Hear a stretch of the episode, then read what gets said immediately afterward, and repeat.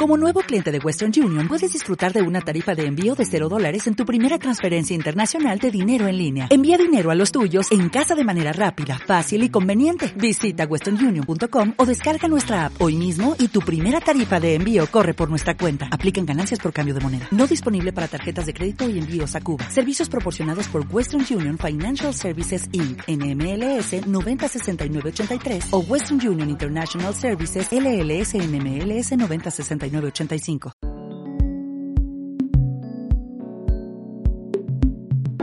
Narrativa sonora.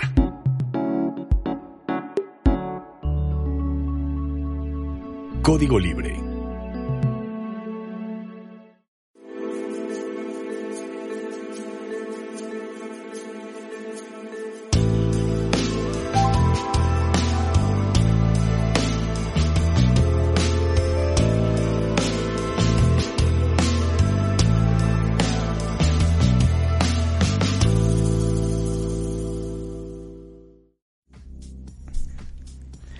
Hola, estamos platicando con Catalina Fidela. Antes de que se me olvide tu nombre, mejor lo digo de una vez. Bienvenida, Catalina. Muchas gracias, mucho gusto. Estamos en Código Libre, en Resiliencia en Línea.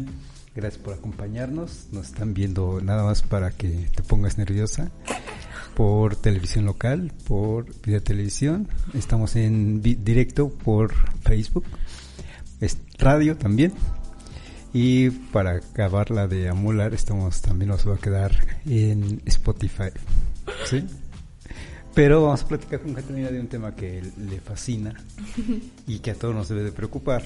Así que esto va a fluir muy bien. Vamos a platicar sobre la reapropiación del patrimonio biocultural y como siempre vamos a ir desglosando los términos para que nos queden claros todos ellos. Eh, a fin de cuentas es algo que nos interesa a todos hoy en día, la recuperación, el rescate patrimonial. Vamos a insistir en la palabra y si quieres empezamos por ahí para ir definiendo conceptos. Es una recuperación patrimonial para empezar. Sí. Bueno, eh, sí, em, adelante. sí, yo creo que es muy este, importante hacer énfasis en que es una reapropiación y no tanto como un rescate. Bueno, decía em, mi asesora que es como algo, un rescate es algo que se está perdiendo, ya no se puede salvar o algo así. Entonces, más bien es una, pues sí, una reapropiación. ¿Y qué queremos decir con esto? Es que antes bueno, no sé si más bien introducir qué es lo que yo estudio más bien para que se entienda más o menos. Este, yo estoy haciendo mi trabajo de tesis eh, en torno a las prácticas culturales asociadas al río Lerma, en este caso en La Piedad. Y La Piedad es un caso muy pues muy especial porque hasta hace unos años la gente aún iba a hacer diversas actividades, ya sea lavar, nadar, pasear o hasta robarse las guayabas que estaban a las orillas del río. Entonces, pues era un lugar de convivencia y pues sí, la gente lo, lo recuerda así como pues con mucho aprecio. Pero a partir de ciertos fenómenos como eh, la porcicultura, y también eh, pues el auge de, las industrias hicieron que el río perdiera ese pues esa condición benigna para hacer todas estas actividades.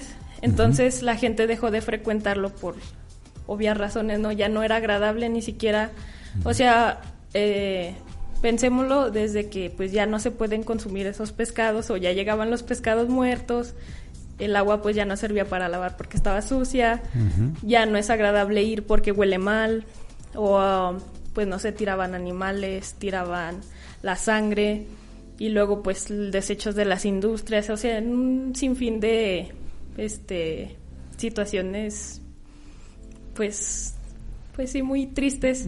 Entonces pasa esto, ¿no? O sea, se pierden todo este cúmulo de, de actividades asociadas al río y el río pasa a ser pues pues sí un basurero una cloaca algo que no es deseable.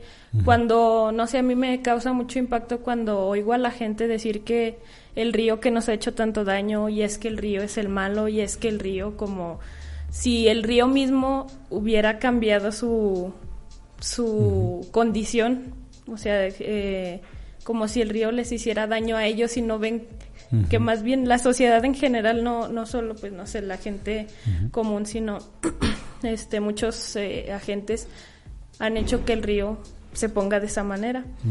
Entonces, eh, mi trabajo parte de eso, no había una, una apropiación de la gente, el río era suyo, hasta cuando hablan, eh, o bueno, no sé, he hecho entrevistas y hablan de, de cómo era el río, ellos mencionan que el río se los quitaron y cómo es que el gobierno quiere limpiarlo si ellos mismos lo ensuciaron y no sé, o sea, sí había esta apropiación porque estaba insertos en su en su vida.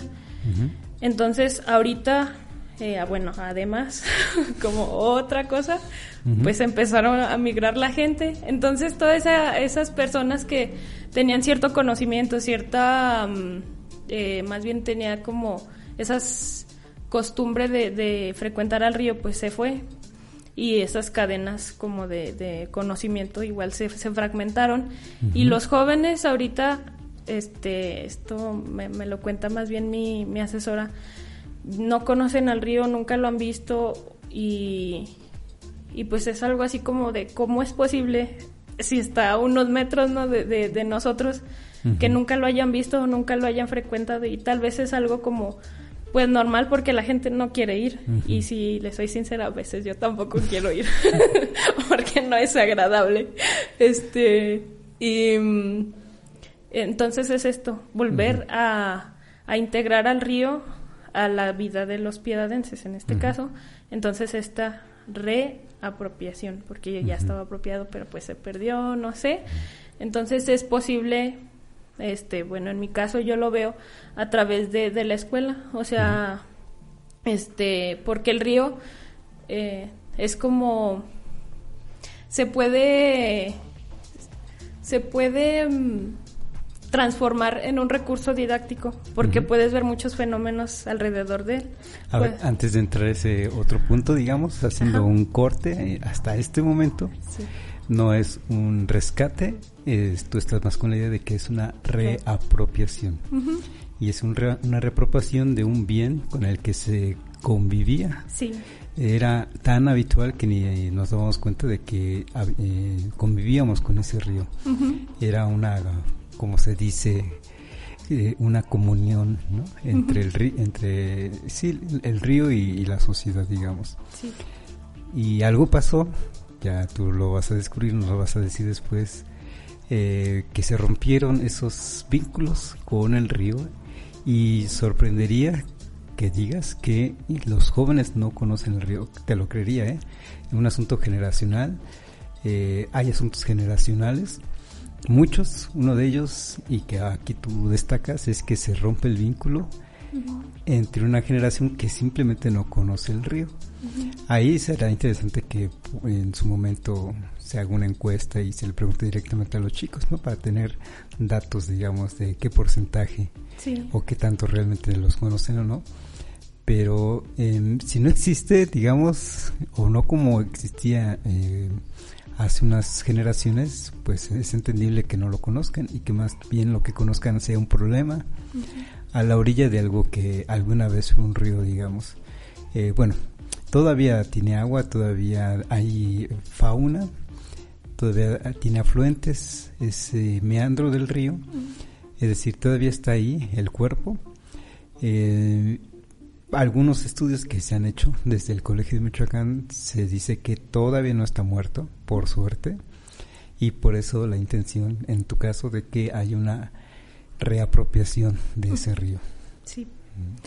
Sí, este...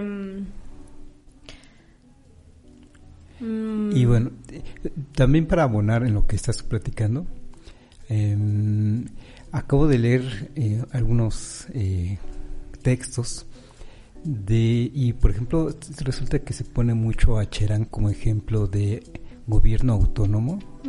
Y pareciera que incluso es una aspiración de muchas comunidades, hablando de comunidades, no sé si la piedad podría considerarse una comunidad o no.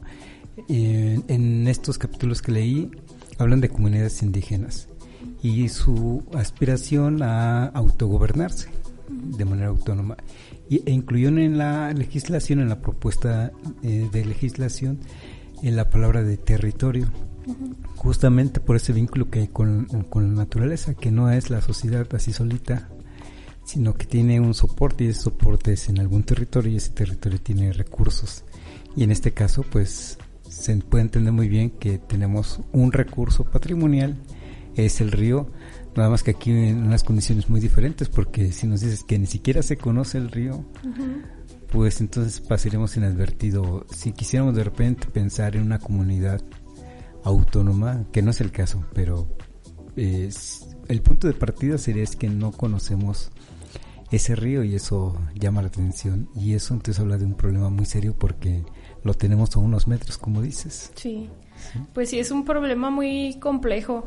O sea, yo no conozco el, el ejemplo que me dice, pero me he puesto a pensar si en realidad es posible, ¿no? Como la verdad mis asesores son muy optimistas y yo a veces estoy así como de en si es si es posible, ¿no? Lo de lo que yo hablo porque hay muchos intereses en torno al, al río Lerma en este caso. Eh, que no solamente son locales, son este, estatales, nacionales. Entonces, luchar contra eso o que siquiera se pongan de acuerdo eh, administración tras, administración o los diferentes niveles de gobierno, pues es bien difícil. O sea, sí pensar en... Yo decía, bueno, es que pues, no vamos a limpiar el Lerma, o sea, no lo vamos a... Mm, no sé, por... Yo creo por feo que se suene, pero creo que es realista. No vamos a poder limpiarlo si no hay como esta coordinación a, diferentes este, escalas. A mí se me hace muy complicado y, y más, no sé, yo creo que ahí está una de mis de mis propósitos, ¿no? del propósito de mi trabajo. A pesar de que el, el meandro del, de la piedad, mm. este, pues le cortaron su cauce, más bien eso es como una oportunidad de eh, precisamente recuperar este pedacito, porque se convirtió como una laguna. Entonces, eh, eh, de las estas em, aportaciones del, del, colegio está ver eso, más bien ver la microcuenca de este, de este meandro y cómo más bien lo que tenemos que rescatar ahora sí es estos afluentes que alimentan ese meandro para que no se muera. Y si eh, logramos como que se, la gente eh, se haga consciente de, de estas pequeñas venas que alimentan el, el agua artificial que ahora es el meandro, eh, y se den cuenta de que ciertas cosas que a veces hacemos sin, sin tenerlas en, en, mente o ser conscientes de eso, están ensuciando de lo que nos quejamos, ¿no? De que, que el gobierno la tiene sucio, pero pues en realidad el meandro está parte de ese, de ese cauce que atraviesa así por las eh, ciudades industrializadas y todo esto.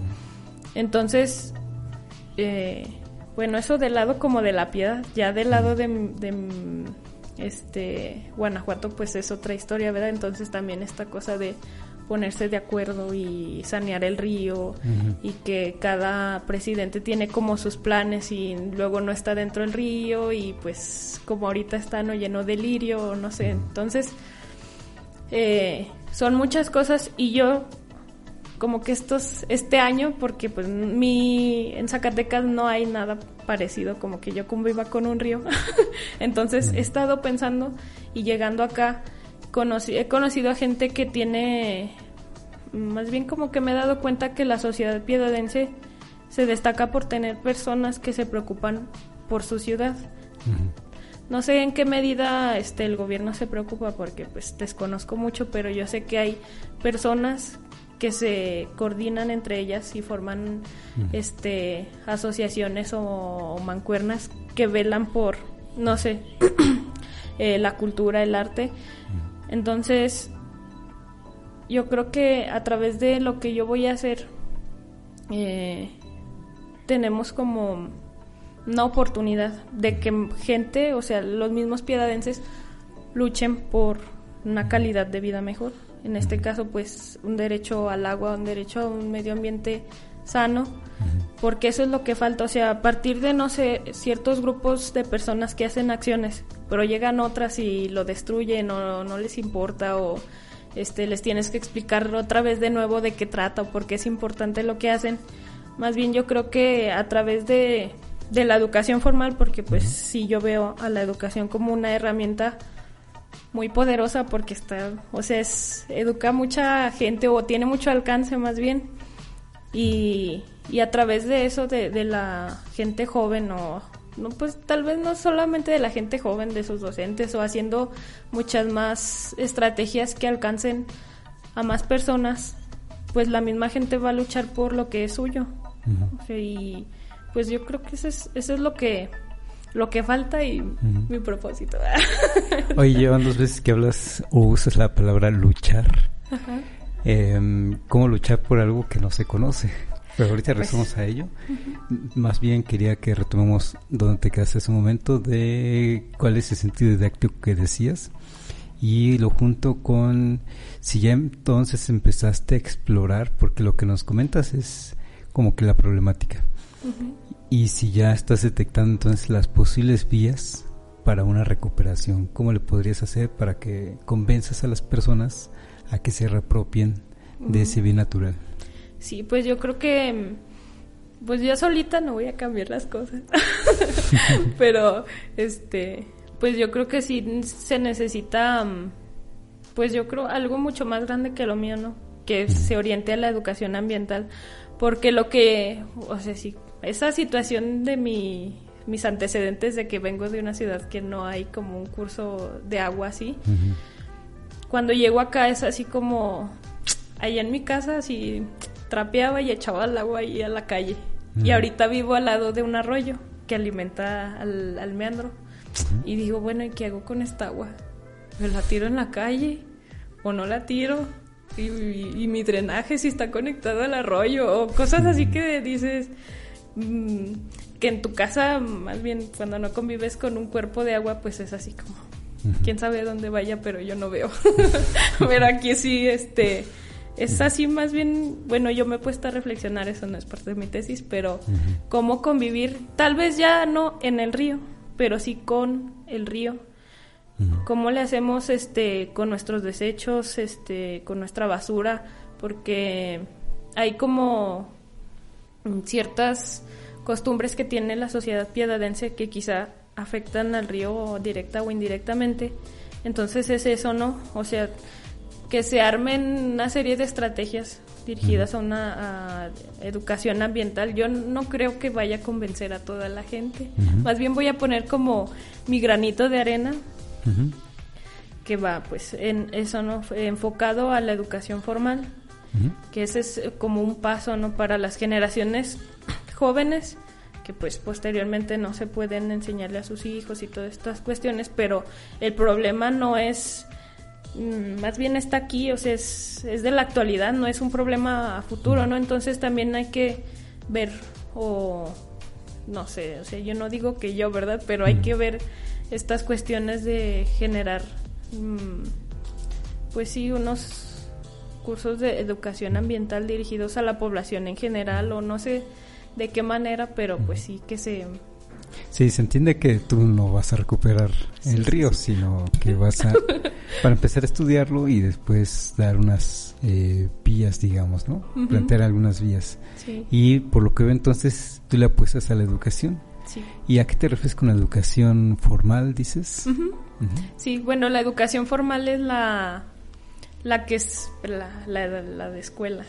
La, Em, bueno, si no, no sé si la, desgloso toda, pero es la que es en, en escuela, ¿no? Que es a partir de, de que sigue ciertos parámetros este, federales o estatales. Entonces, la diferencia, no sé, por ejemplo, de hacer tal vez un curso, un curso en, ay, no sé, o un taller, más bien un taller, pues yo puedo dirigirlo a, a no sé, al público en general o a niños, pero ahí yo no voy a como evaluarlos o no voy a tener mm, como una rigidez igual a la que hay en una escuela. en donde sí tengo que seguir ciertos eh, requerimientos de, de, la institución. Entonces es, es eso, transformar mi investigación, lo que estoy haciendo ahorita, mm, familiarizarme con el, con el meandro y luego ya transformar toda esa información a, algo como lo requiere la escuela, con sus planes, con sus horarios, con... Eh, pues sí, todas esas cosas más institucionales. Ya. Oye, estás, según entiendo, en trabajo de campo. Eso quiere decir que estás en el río, aunque no quieras ir. sí quiero ir, pero a veces no es agradable. Y eso quiere decir que ya has estado eh, sosteniendo entrevistas. ¿Con quién? Y a ver qué, qué resultados empiezas a ver ahí. Ay, pues es como eh, una experiencia agridulce. Está a mí me gusta mucho escuchar a la gente como sus experiencias, porque las cuenta con mucho, tal vez, nostalgia y cariño. Pero luego, ya cuando llego a la parte de preguntarles cuándo dejo de ir y por qué, empieza lo feo, ¿no? Y luego voltea a un lado y está el río y es así como... Como que luego me da tristeza, pues.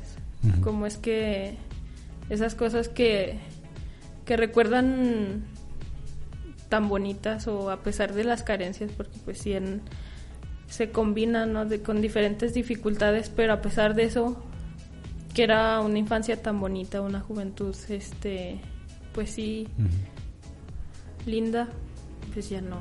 Y es triste porque pues los jóvenes ya no, no conocen eso y quizá nunca lo vayan a conocer, pero es, es, es diría mi mamá, puro conocer, porque pues sí, no, le digo que allá en Zacatecas pues no hay como algo así y es parte de, de conocer eh, lo que estudio y también, aunque sea de cierta manera em, desagradable como está el río, también vas generando un compromiso social o lo vas queriendo así como está, Oye, es que con lo que platicas me vienen cosas, ¿no? No soy tu director de tesis, pero me vienen cosas. Primero, saber si a la gente le importa, qué tanto le importa hoy en día, digamos, ¿no? Siempre se ha dicho que hay que recuperar el río, que hay que hacer algo por el río. Y no sé si, si estamos hablando de que es un asunto generacional en donde los jóvenes ya ni siquiera lo conocen no sé si también es un asunto generacional de que son las personas mayores los que se preocupan por el río, pero que puede haber una generación que ya ni siquiera se interese y que si por ellos fuera se tapaba, digamos, se nivelaba y, le echábamos concreto, digamos, a todo ese meandro que además son 12.5 kilómetros. Es decir, muy poquito fácil lo tapamos. Digo, siendo irónicos, ¿no? sí. Eh, es un asunto haciendo una analogía estamos viviendo un gran problema humanitario por el asunto de los migrantes. Y la televisión todos los días habla del asunto de los migrantes porque les deja su buen este impacto ¿no? Eh, mediático. Pero en encuestas se ha visto que a los mexicanos no les interesa como tema, como problemática, no les interesa, seguramente porque no están en sus zapatos, digamos, ¿no? Eh, y más bien, incluso, bueno, hay este testimonios que la misma televisión nos dio en su momento que no quieren estar cerca de los migrantes. Eh, ese es un problema aparte que ya no meritaría otro análisis, pero lo que voy es que si no nos interesa socialmente es difícil, ¿no? Entonces, para empezar, sería ir evaluando esa parte. ¿A qué tanto porcentaje de la población le interesa? E incluso ver por edades, qué edades tienen las personas a quienes sí le interesan y qué edades tienen a las personas a quien eventualmente no les interesaría. Pero primero hay, primero hay que saber qué tanto sigue estando en la mente de las personas como interés. Porque tú lo dices bien, no sé si el gobierno está haciendo algo. Bueno, pasan los gobiernos, eh, ya sean municipales o estatales, y como que dicen que sí, que es un problema que hay que atender, pero pasan y pasan y no sé como dice el dicho, y nadie dice nada, y nadie hace nada. Y, entonces, ¿por qué? Bueno, porque quizá no haya un interés como el que se quisiera. Yo creo que sí, que si hay interés, como dices tú, hay personas que sí quieren hacer algo. Hay jóvenes que hacen jornadas para reforestar o para limpiar y es porque hay un interés ahí. Pero la otra parte de mi comentario es si no hay interés o eventualmente no hay interés o está débil el interés, pues precisamente hay que también trabajar en ello, a despertar ese interés. Puede ser con, como dices, talleres o puede ser por ahí de repente con alguna campaña de impacto, eh, así como te ponen las cajetillas, este, que te puedes morir de cáncer y te ponen ahí gráficamente cómo te puedes morir cómo es esa muerte de cáncer. eh, así también una campaña muy gráfica de qué está pasando con ese que Ya una vez se hizo con una campaña de fotografía, con un concurso de fotografía. El primer lugar lo ganó eh, una fotografía en donde una chica encontró un cráneo, imagínate nada más un cráneo en el río, con una plantita creciendo por dentro del cráneo, ahí saliendo por una de las cavidades.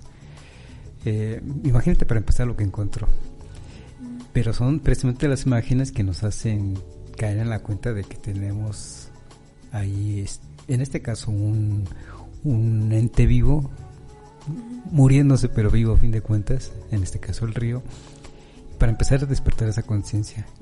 Paso siguiente, entonces sí intentar eh, que lo recuperemos todos juntos, con una política, como dices, como puede ser la educación, y dice educación formal, y entonces hay que ir a las escuelas y convencerlos y ahí tenemos otro problema, tenemos el problema de que eh, existen los programas, y esto no es para dimensionar el problema de que no es tan fácil de que vamos a recuperar un río, vamos a recuperar un patrimonio, en este caso natural y en este caso el río Lerma.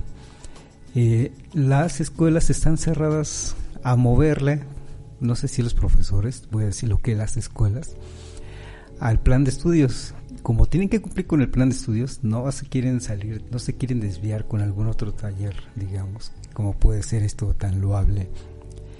Eh, y de hecho le pasó a una compañera que está trabajando, que está intentando trabajar así, con este sistema educativo para niños, y la circunstancia la fueron orillando a una escuela primaria hacia afuera de este núcleo urbano. vamos, la circunstancia la orillaron, es decir, están diciendo, las circunstancias están diciendo, no nos interesa. el problema ya está, pero yo no lo voy a resolver. Imagínate nada más, el sistema educativo está diciendo que no le interesa y eso es grave. Bueno, pues fueron muchas cosas, entonces bueno, ahí voy. Este, em, dice un escritor de divulgación, que nadie cuida lo que no conoce. Y pues sí, es, es, cierto, ¿no? Si no conocen el río, no lo van a cuidar, ni lo ni se van a interesar, ni, ni nada.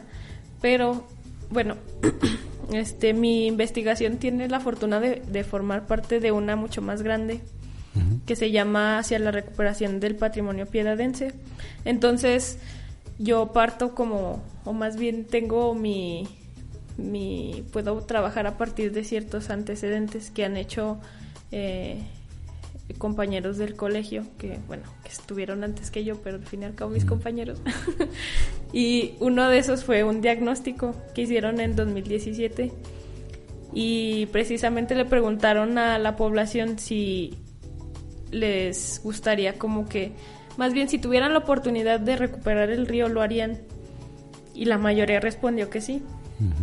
Entonces, tanto jóvenes como adultos. Entonces, sí hay como eh, la intención de que sí.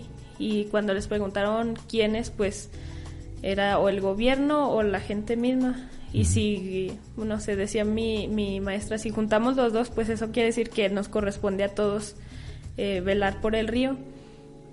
Y más bien es, eso, no sé, hay, hay, como intenciones, pero pues también me pongo a reflexionar, de intenciones buenas no vamos a solucionar nada, entonces también es una, hay que encontrar maneras para encauzar esas buenas intenciones hacia la solución de, de, problemas.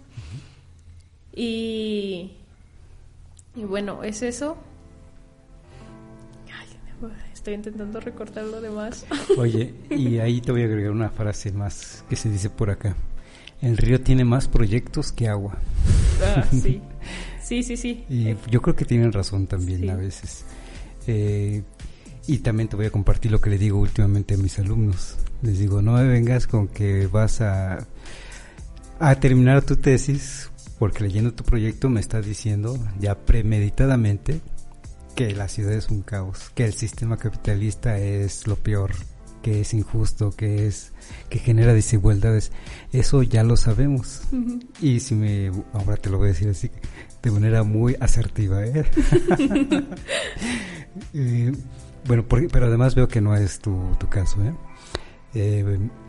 No me vayan a decir que que el río está contaminado, que está abandonado, que está muerto, porque eso ya lo sabemos, digamos, ¿qué vamos a hacer? La pregunta es ¿qué vamos a hacer?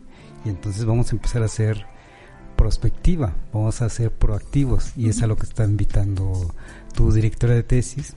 Ya para eso ya entonces vemos que hay un bagaje de trabajo detrás y de hecho tú sí, tienes esa intención de vamos a recuperar. O sea, todo esto ya está escrito, sabemos del problema eh, y queremos eh, emprender alguna acción para esa reapropiación. Y tú te quieres ir por la parte de la educación. Sí, sí, ya, ya, ya recordé lo que iba a decir. Acerca del, del, sí, del problema que es querer trabajar en la educación formal. Porque pues sí es un sistema muy cerrado y también hay muchos intereses y está muy politizado y uy, no, también es un es un rollazo. Pero lo mm, actualmente hay eh, dentro del nuevo modelo educativo una cosa que se llaman proyectos integradores. Entonces, el río puede cumplir, eh, bueno, más bien, eh, lo explico. A partir de los proyectos integradores, más bien, es como hacer un trabajo dentro del ámbito escolar que sea transversal a muchas materias. Entonces es lo que decía al principio, el río ofrece esa, esa opción porque puedes ver cuestiones históricas, de geografía, de biología. Entonces, si, si partimos de que se puede hacer un proyecto integrador que tenga como eje el río, pues lo pueden agregar a, a, la escuela sin necesidad de transformar el, el currículo o un plano tal vez sí tiene que haber una modificación en cómo planean sus, sus clases, pero también como, como este, tengo la fortuna de pertenecer a este proyecto de, de la doctora Magdalena, ya hay como ciertas eh, relaciones con, en este caso, con el colegio de, de bachilleres, entonces hay disposición. Entonces me toca cumplir con mi parte y a ver echar a andar esta esta propuesta que yo más bien que creemos que sí tiene posibilidades. O sea, no es un sueño guajiro, o sea, que voy a luchar contra el, sistema o así, porque mi tesis de licenciatura sí era algo así, ¿no? Yo contra el mundo, yo contra el México o, así, pero aquí yo sí creo que hay que hay posibilidades, pues no, no lo veo muy descabellado que logremos.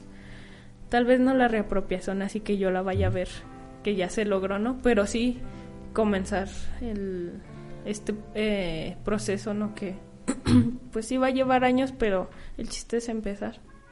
Oye, pues le das al clavo en uno de los aspectos que hay que atender para resolver problemas como la recuperación eh, o la reapropiación de un bien natural, como puede ser el río o cualquier río.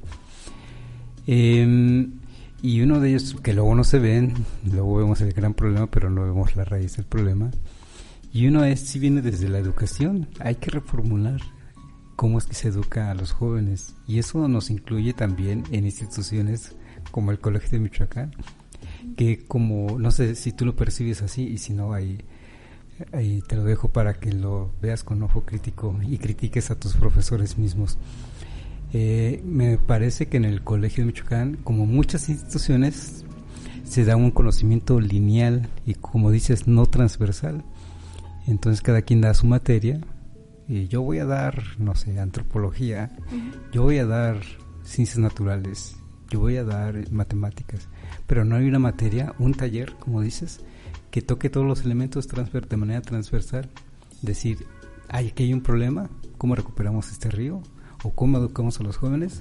Y entonces requiere el conocimiento de todo y entonces vamos a integrar el conocimiento mediante un taller Y ahí es algo importante, digamos, pensando, echando a volar la imaginación, que de repente Catalina no es que haya salido con un manual para recuperar el Medor del Río, sino un manual de procedimientos en el mismo colegio de Michoacán o en el mismo primaria fulana de tal, de cómo generar conocimiento transversal.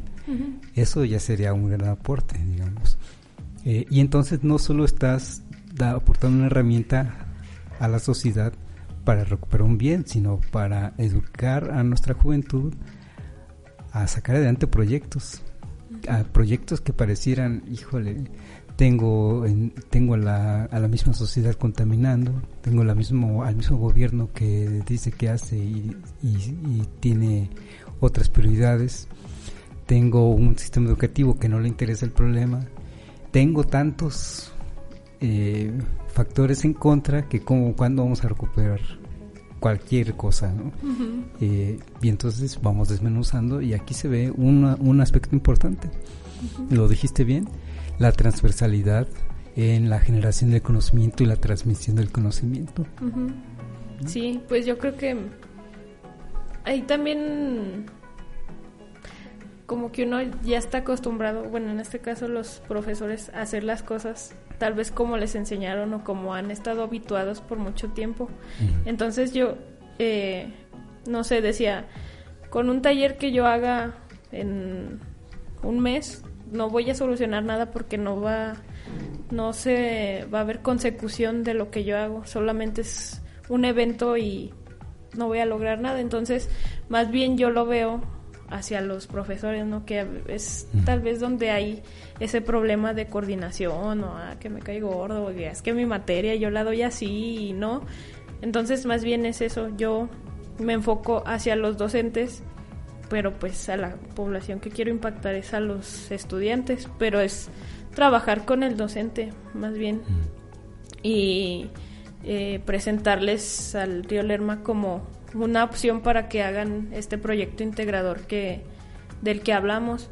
Entonces más bien es es, es eso, yo veo más posibilidades a que se consecuta mi, mi proyecto. Si yo trabajo con los docentes y que ellos repliquen lo que hablemos o lo que planeemos en sus clases por generaciones. Quién sabe cuántas, ojalá muchas, pero es eso, más bien ir hacia los docentes y que mi proyecto no solo se quede en un evento como tal vez muchas de las investigaciones que era mi problema, no es que con una vez que vayas a la escuela no cambia nada por más buenas que sean tus intenciones. Oye, Catalina, tú eres arqueóloga y estás en una tesis de apropiación del patrimonio biocultural. A ver cómo enlazas esos conocimientos. Pues como que mi caso es atípico, no sé si atípico, pero pues nunca eh, me vi como arqueóloga tradicional o no sé, así de pico y pala, no sé, como que siempre me, me asustó, no sé, no, nunca me vi así. Y más bien me llamaban la atención problemáticas asociadas a la arqueología, pero no tanto enfocada al, estudio de materiales, a la cerámica, a la lítica, a la prospección, sino más bien cómo es que la sociedad veía la arqueología.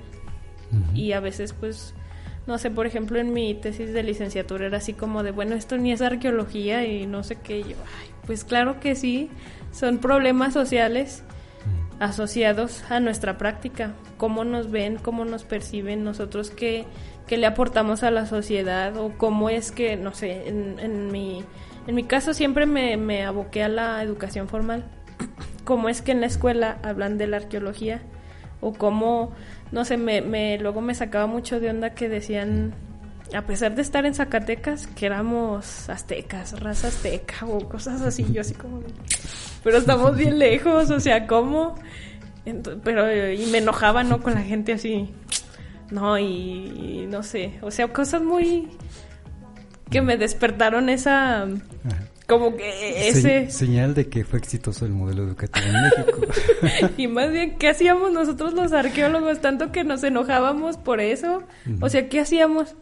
O nada más también refunfuñar y así, pues, o sea, no. Entonces esa cosa que primero me, me causaba tanto tanto como desagrado, lo convertí en mi tema de, de, tesis, de cómo es que la arqueología dentro de la educación formal también apoya esa que se siga claro esos mitos. Ajá sí sí sí que se siga difundiendo ese tipo más bien la historia oficial.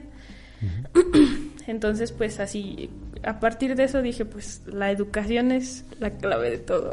O sea si nosotros logramos entrar ahí ya la hicimos porque alcanza un chorro de gente. Y entonces mis temas eran esos. Entonces, cuando yo presento mi protocolo en la maestría, esta, la doctora Magda me invita a, colaborar con ella y es eh, lo mismo, pero ya más bien enfocado a precisamente un patrimonio biocultural.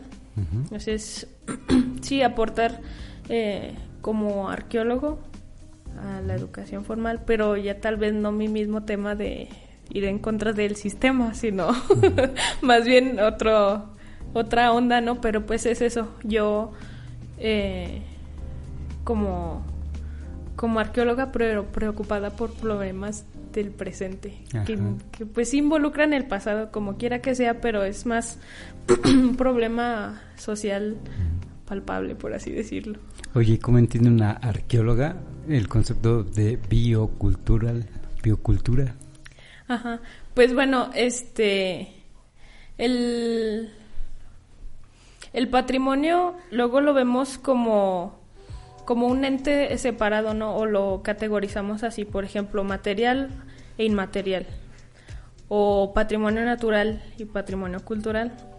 y a veces, o tal vez no a veces, sino siempre están entrelazados. En este caso, pues tenemos el patrimonio natural, que es el río, pero en el río se insertan prácticas eh, socioculturales como esto que comentábamos, la pesca, el nado, o siquiera pasear, eh, lo que sea, eso lo hace que sea un patrimonio biocultural. Y no lo podemos, es ahora sí que indivisible. Y no solamente pensemos en el río, sino en todo el paisaje, los cerros, los arroyos, los animales, o, mm, este, cualquier cosa que, que, esté en nuestro ambiente es parte de ese patrimonio porque no podemos entender la pesca por sí sola, sino asociada al entorno natural. Entonces, pues es esto, verlo como un paisaje en el que conviven estas dos cosas. No, no, igual con lo de material e inmaterial, no hay lo inmaterial sin algo material. Y pues así, así es como lo entiendo. Oye, y también metes otro concepto que no es muy arqueólogo, muy arqueológico, ¿sí? Eh, ¿Paisaje? ¿O sí? Sí, paisaje. Bueno, pues, este, en mi trabajo yo lo abordo desde, desde la perspectiva del paisaje. No, que es más como de geografía. Si vemos... Eh, ¿No, te dicen tus maestros de arqueología, oye, como que te equivocaste de maestría? no, pues es que es más bien es una herramienta muy, muy útil para entender el fenómeno que pasa en la piedad, en cómo, eh, pues si partimos de que hay una base eh, que es el medio ambiente y ahí el hombre empieza, bueno, el ser humano empieza a transformarlo desde este talar un árbol hasta hacer una hidroeléctrica en este caso y vemos cómo las transformaciones de del entorno se van quedando y van haciendo como capitas una arriba de otra y podemos ver cómo es que eh, la gente aprovechó en este caso los recursos hídricos para diversas cosas sí. Oye, ¿te aburres en tus clases entonces? Cuando te hablan de, de materiales. bueno, pues es que en la licenciatura sí era así como de, ay no, porque no era, yo siento que no es lo mío. Y por eso digo que soy una arqueóloga típica o no sé. Bueno, yo creo que hay más que yo, como yo, pero más bien siempre nos, en la licenciatura sobre todo nos educaron para ser como arqueólogos de campo.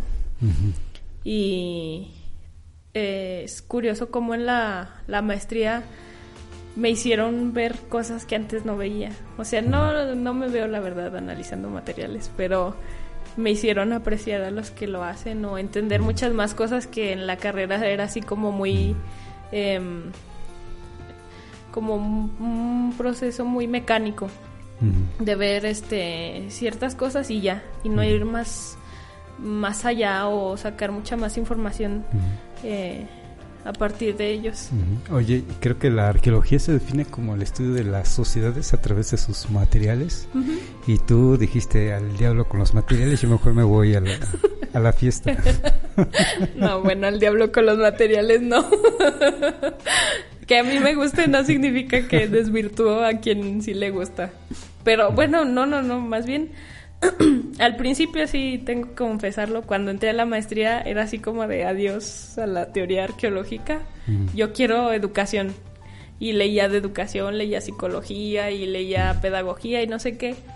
Y mi, mi directora me regañó, dijo, no, pues parece que tú quieres este, quitarte lo arqueóloga y ser este, más bien como, no sé, pedagoga.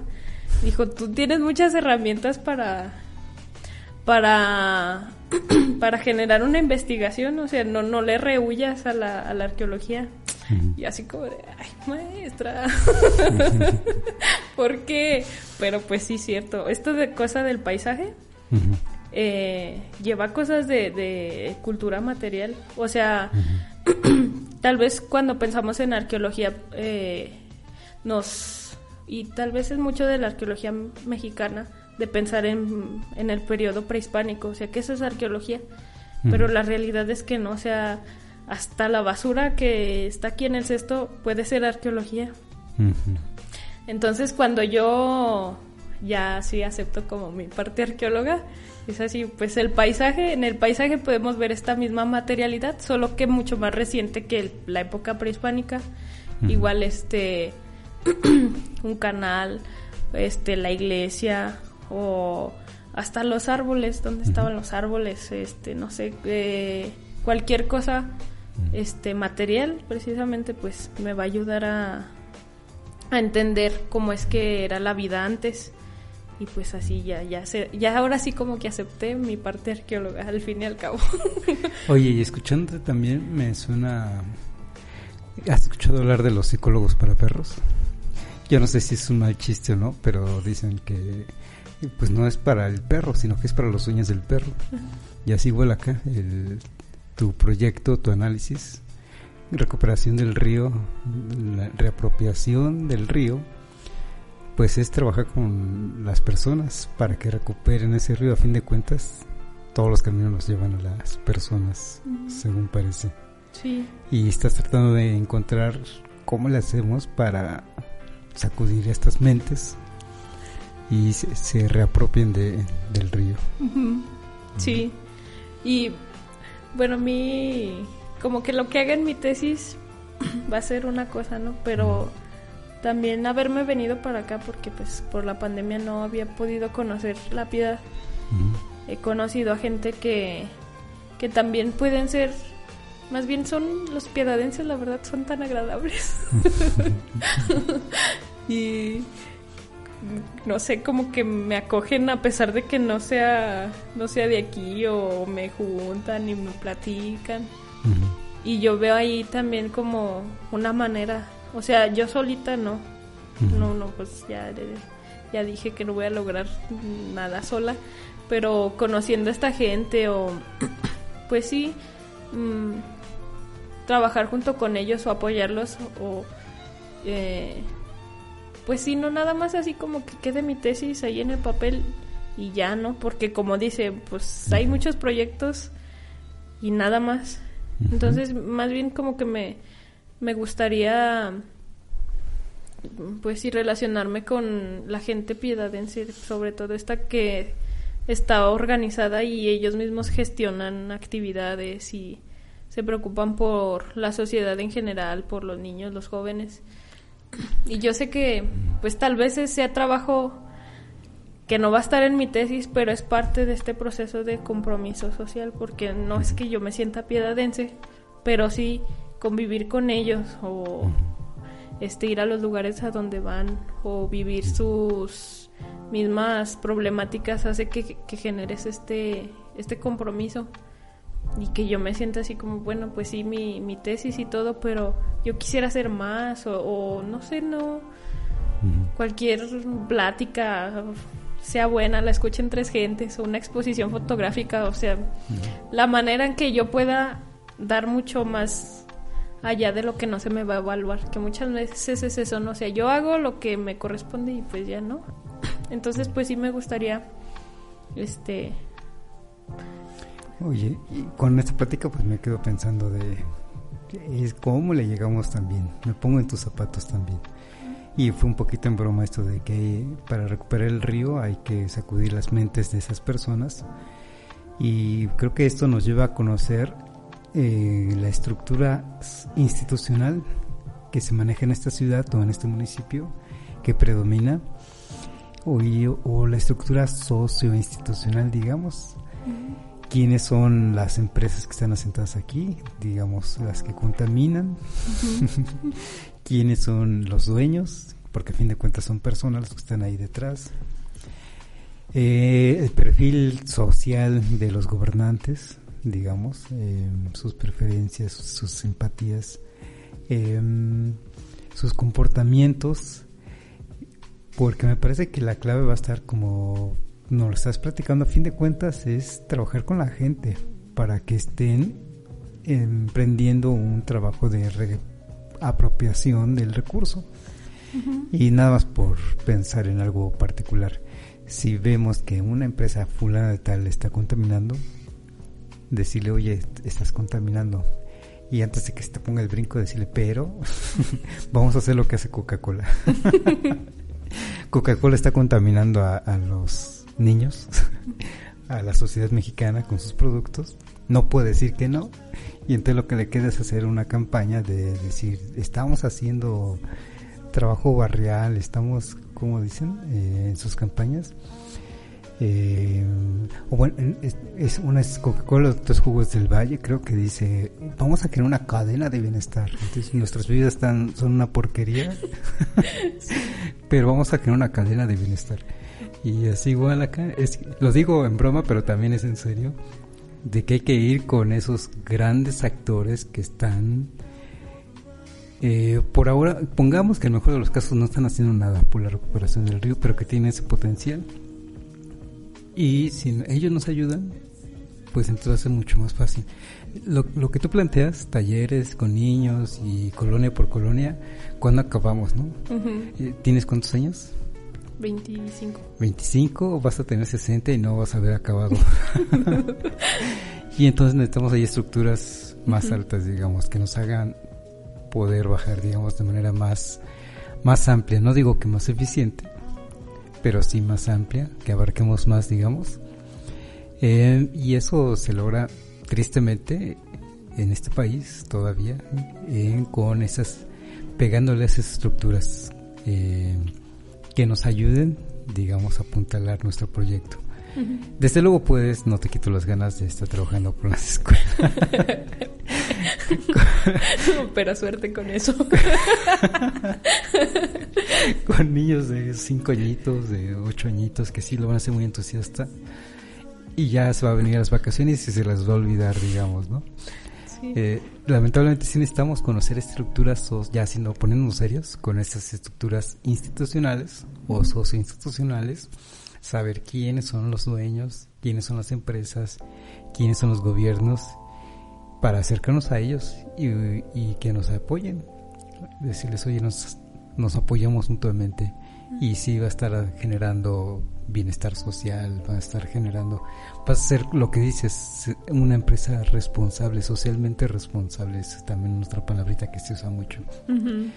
Eh, y ellos, eh, creo que lo alcanzo a ver que con la pena que sí les da de chin, sí estoy contaminando, eh, lo van a hacer, van a, va a hacer su aporte, digamos. y mucho, muchas veces para que un proyecto de este tipo pegue, pues es que hay que meterle a la educación, en esto coincido contigo plenamente, hay que meterle a la educación, hay que educarnos y a veces hay que reeducarnos porque tenemos, como dices, el conocimiento, de repente se va perdiendo, pero el conocimiento ahí está, el vínculo ahí está. Eh, es como que un vínculo maternal que nunca se ha perdido, ahí está. Ya no salimos de casa, estamos alejados, pero el vínculo ahí está. En este caso con el río.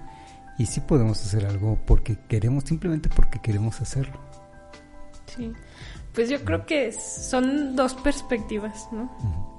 De querer solucionarlo desde abajo o desde arriba. Y yo creo que no, no están peleadas. Y tal vez no, no, no está en mi en mis planes ir con estas grandes empresas o estos grandes este actores sociales. Pero pues yo veo más bien es eso de, de, lo de la lucha por los por el derecho al medio ambiente limpio, al agua, que más bien es de abajo hacia arriba, ¿no? Y, pues sí, no, no me quiero desanimar, pero yo creo es, es, es, una, es una manera. Y yo sé que sí, tal vez eh, habrá que ir con estas, eh, estas personas específicas, pero también sé que hay gente o bueno, ya un grupo de gente dedicado a esas cosas o a velar por más bien a, a denunciar este tipo de cuestiones. Entonces no lo tengo que hacer yo, yo sé que ya hay gente haciéndolo y yo lo que voy a hacer es no que voy a generar estas personas, pero la manera en que sus esfuerzos, que pues sí, no, no es tanta gente, en que sus esfuerzos eh, tengan mayor impacto es que tengan mucho más soporte de la, de la población en general, porque ellos solos no van a poder. Bueno, déjame decirte que parte de esa estructura socio-institucional que hay que, hay que conocer, conocer te diría, hay que hacer una lista de, bueno, sí, quiénes son esas empresas, esos personajes, y también quiénes son esos organismos que nos pueden apoyar, o esas personas que tú identificaste que se están haciendo algo, asociaciones, ponerlas en la lista. Son parte de esa estructura institucional. Y ya que tenemos la lista completa, de decir, ah, pues vamos a ir por estas. Las escuelas también, a fin de cuentas, son parte de esa estructura institucional, unas de más impacto que otras, digamos, el sistema educativo público debería ser la de más impacto, pero ya te digo el problema de que de repente no se quieren salir de su plan de estudios, digamos. Y o el sindicato también, el Sindicato Nacional de Trabajadores para la Educación o, el, o la Coordinadora Nacional, ambos podrían ser eh, actores también importantes para ti. Si trabajas con ellos y te aceptan tu modelo y lo implementan, y se queda ahí implementado, pues también allá tendrías también un muy buen impacto positivo. Eh, si lograras que algún sistema educativo local, pensemos la piedad como un espacio local, eh, implementa tu modelo, ya la hiciste, digamos, ¿no? Ese es, ese es a fin de cuentas uno de los mecanismos, pero se requiere entonces ese conocimiento institucional de las instituciones. Eh, pero es diferente a que tengamos, a que queramos lanzarnos solos, digamos. Eh, y si requerimos de esa estructura institucional, conocerla, y si requerimos de acercarnos al que tú quieras, pero que tengan ese alcance regional o ese alcance más general, lo más general posible. Sí, pues yo creo que eso, como es, más bien es un un proyecto que iba caminando y ahorita estoy primero en lo primero. Sí, primero lo primero es que, conozcas, después que decidas qué es lo que vas a generar. Ajá. Puede ser un modelo, estamos hablando de un modelo educativo, porque tú le apuestas a la educación institucional y eso me lleva a pensar que entonces vas a generar un modelo de taller, un modelo educativo que se puede transmitir por un taller o por cualquier otro mecanismo. Sí. Eh, no sé si cápsulas, ahora que estamos con redes sociales y, y te pones y te, te, lanzas como youtuber. Sí, la verdad es que em, un tiempo trabajé en, en, el Consejo de Ciencia de allá de Zacatecas y me tocó en lo de las redes sociales. Y sí vi como una, una manera muy diferente, más bien que la arqueología no aprovechado tanto como las ciencias duras, que pues eso es lo que trabajaba yo, más bien las ciencias exactas. Y yo veo que la arqueología también tiene una, una vía por ahí, y eso le decía también a mi, a mi directora, ¿no? Así como de, ay, un videíto o algo así, porque pues, aparte a mí como que me gusta ese ver más, como algo más visual o que tal vez pueda ser, tenga mayor alcance por las redes sociales, pero quizá no, no lo haga yo en el marco de mi tesis, pero sí veo lo de las redes sociales como una vía muy, tal vez no tan que se vea tan cuadrado, sino más ameno para las personas. No, se vale. Mira, ya estamos acabando, ya últimos comentarios eh, para cerrar el programa. Pero son muy dinámicas las, los trabajos de titulación actualmente y, no lo he visto mucho aquí en la institución en la que estamos tú y yo, pero luego ya luego se acompañan las tesis eh, con una liga virtual, la tesis ya se puede consultar por internet y además en el mismo libro impreso aparecen unas ligas, unos códigos QR, aparecen eh, herramientas con las cuales puedes estar generando este tipo de productos. Sí. lo voy a hacer, lo voy a hacer. Muy bien, jovencito. Y generar redes. Es que lo digo en serio esto de la conocimiento institucional, porque eso a la vez nos lleva a generar redes, que también es otra parte importante. No estar aislados porque va a ser más difícil, sino una red de colaboradores y además que ahora no, pues, nos gustan mucho estas palabras en esta jerga nueva. Nos gustan mucho también los colaboradores, los socios. Apenas estamos explorando también una aplicación para eh, estar reportando los problemas viales donde hay un bache, donde hay un donde no hay banqueta, donde en la banqueta hay un árbol que no te permite caminar y te tienes que bajar de la banqueta eh, y ellos también presumen de sus socios. Eh, bueno, son redes a fin de cuentas y hay que generar esas redes. Sí. Muy bien, Catalina Fibela, gracias por habernos acompañado. Em, desde luego es importante que intentemos algo por la recuperación patrimonial. En este caso estás hablando del río, pero patrimonio, y no, no lo, lo desglosaste, eh, qué otros tipos de patrimonios ya puntualmente podemos tener, pero esa es la preocupación y esa es la invitación que estemos recuperando el patrimonio, en este caso natural, que disponemos y no decir que en la piedad no hay nada, hay mucho por visitar y hay mucho por sentir, por qué sentirnos orgullosos. Sí. No, pues muchas gracias a usted por invitarme. Supongo, dice. Sí. sí, sí, Bueno, gracias Catalina y gracias como siempre a ustedes amigos que nos acompañaron. Gracias a Felipe, a Jaime, a Gerardo, a Alondra. Y nos vemos la próxima.